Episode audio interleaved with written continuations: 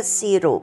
A ira é causada por uma insistência em proceder de um jeito. Obviamente que isso não é algo muito comum de acontecer, mas acontece após algum tempo de insistência no erro da outra pessoa, para que então cheguemos à ira. Deus se irou, irou com o tempo em que lhe deu ao povo de se arrepender. Porém, eles não aceitaram, não quiseram aceitar, é ou não é? E o que, que Deus poderia fazer em relação ao desprezo de seu próprio povo? Vamos saber? E entregou o seu à espada e se enfureceu contra a sua herança. O fogo consumiu os seus jovens e as suas moças não foram dadas em casamento. Os seus sacerdotes caíram à espada e as suas viúvas não fizeram lamentação. É, entregar. Entregar o que não pode fazer mais nada.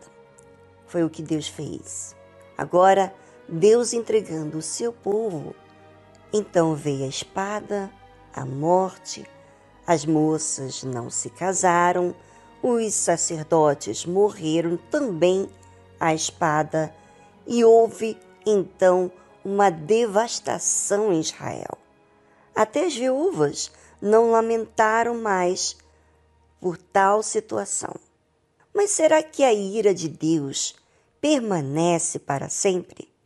Será que ela faz ele ficar magoado como nós, seres humanos? Observe o que diz a palavra de Deus. Então o Senhor despertou como quem acaba de dormir, como um valente que se alegra com um vinho, e feriu os seus adversários por detrás, e pô-los em perpétuo desprezo. Deus, gente, não é um ser humano. Deus é um Deus de justiça, que não se esquece de suas promessas que dá tempo para que a pessoa possa reconhecer suas falhas, mas ele também não fica indiferente ao povo que ele escolheu. Ele toma medidas também para fazer aquilo que precisa ser feito. E o que que fez? Vamos saber então? Além disto, recusou o tabernáculo de José e não elegeu a tribo de Efraim. Antes, elegeu a tribo de Judá, o monte Sião, que ele amava. E edificou o seu santuário como altos palácios, como a terra que fundou para sempre. Deus fez juízo a seu próprio povo. Desprezou aqueles que não honravam a ele e elegeu aquela tribo que valorizava Deus. E o próprio Deus edificou novamente um santuário como altos palácios, ou seja, Deus restaurou a comunhão novamente e exclusivamente para com Judá. Você sabe que esses altos palácios é porque não é muito, hum, vamos dizer assim, é, fácil. Você chegar a essa comunhão, você entrar em sintonia com Deus, você levar os seus pensamentos, não basta apenas você fechar os olhos e tudo vai acontecer. Você vai ter que se esforçar. E é exatamente isso. Lindo, não é? Deus tem atitudes. Deus não fica indiferente. Deus age em prol daquilo que tem que ser feito. Coloca os que não o valorizam, aqueles que desprezam a Ele, colocam de lado. E aqueles que sim aproveitam o cuidado de Deus, Ele restaura e permite voltar agora a comunhão com Ele.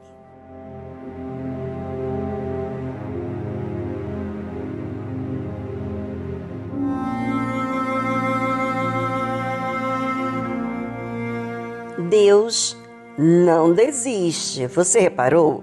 Deus não desiste do sonho dele. Ele escolheu Abraão para gerar uma nação, um povo escolhido para ele. E aquele povo, com muitos pecados, insistia em errar. Deus os entregou aos inimigos, permitiu que houvesse mortes, consequências horríveis.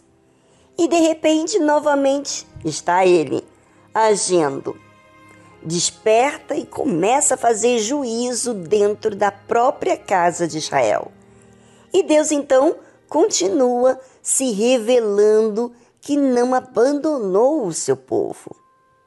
Também elegeu a Davi, seu servo, e o tirou dos apriscos das ovelhas, e o tirou do cuidado das que se acharam prenhes, para apacentar a Jacó, seu povo, e Israel, sua herança. Olha só a misericórdia, a compaixão, o amor de Deus para com seu povo. Davi, um servo escolhido por Deus para cuidar desse povo tão querido por Deus. Ou seja, não é qualquer um que Deus escolhe. Tem que ser alguém maleável, humilde, dependente dele. E assim foi Davi. Alguém honesto, sincero. E a Bíblia fala: assim os apacentou segundo a integridade do seu coração e os guiou pela perícia de suas mãos. Deus apacentou o seu povo, usando assim o seu servo e os guiou. Que presente lindo de Deus, não é? Ele não desiste. Ele é presente, humilde, porque para insistir e perseverar, fazer o bem, é porque ele é maleável. Ele aceita as mudanças, não é resistente para aquilo que vai fazer bem.